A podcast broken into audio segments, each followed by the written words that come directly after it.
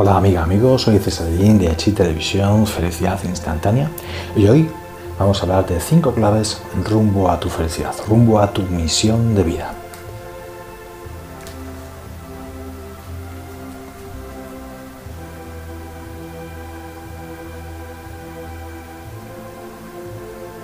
¿Cuántas veces no te has preguntado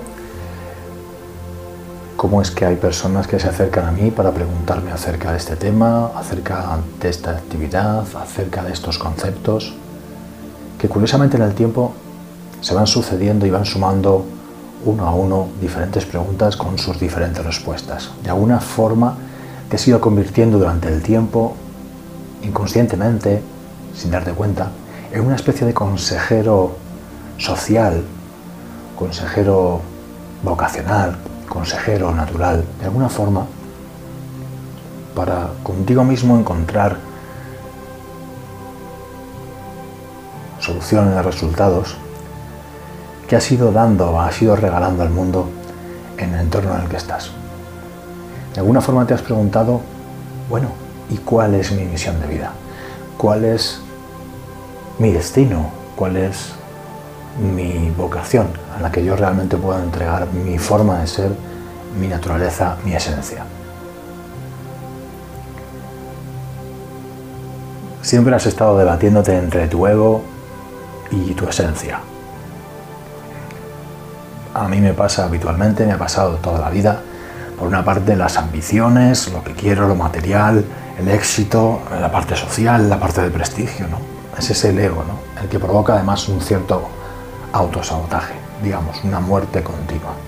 Y por otra parte, pues siempre la parte de la esencia, la parte de la espiritualidad, la parte de crear, la parte de co-crear, la parte de regalar, de dar, de entregar y de estar aquí con una misión en la vida, con una misión en definitiva apoyada por una vocación de la que siempre he sabido que estaba ahí.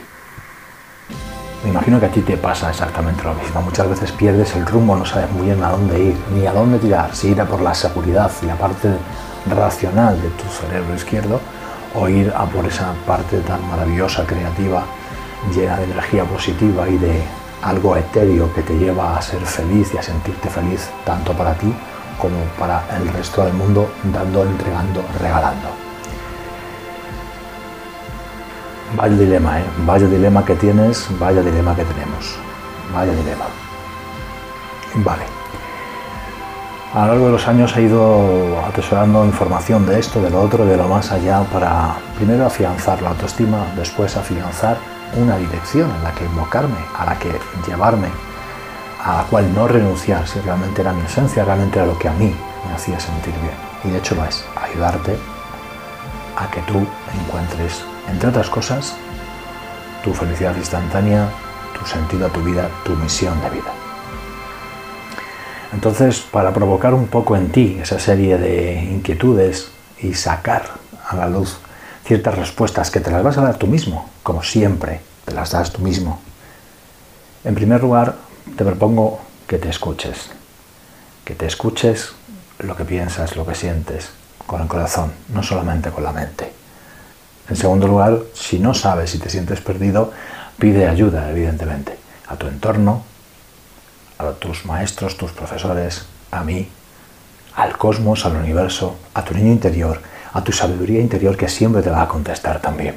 Y luego hay otra manera también en la cual te puedes apoyar, que es la que te propongo concretamente hoy, que es la misión de vida con la numerología. Y ahí te voy a mostrar una forma, una fórmula que te va a ayudar a dirigirte un poco más hacia quién eres, hacia qué esencia tienes y hacia dónde te puedes dirigir con tu vocación en la vida.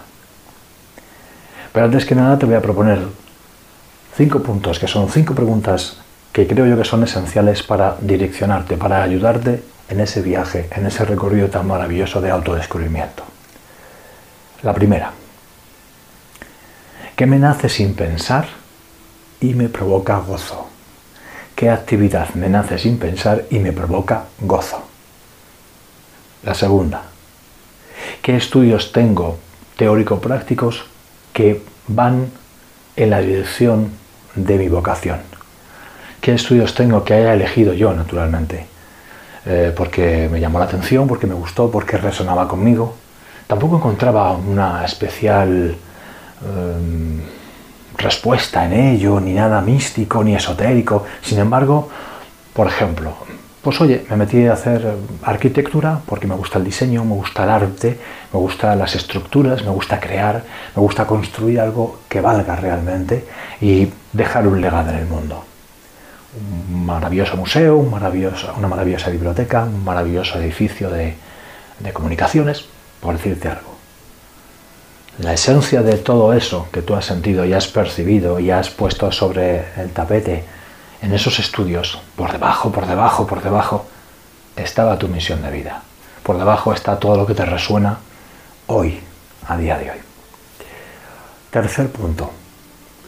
¿Puedo enseñar yo eso? ¿Puedo enseñar yo eso que tanto me gusta a mí, de lo que tanto sé? ¿Me hace feliz enseñarlo?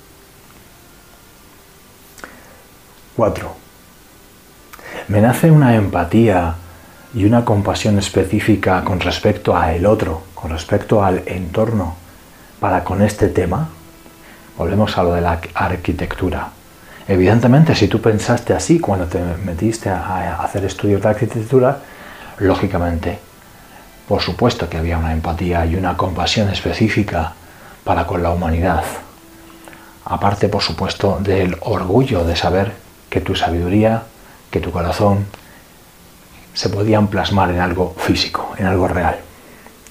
5. ¿Siente una fuerte vocación para con este tema existencial en concreto?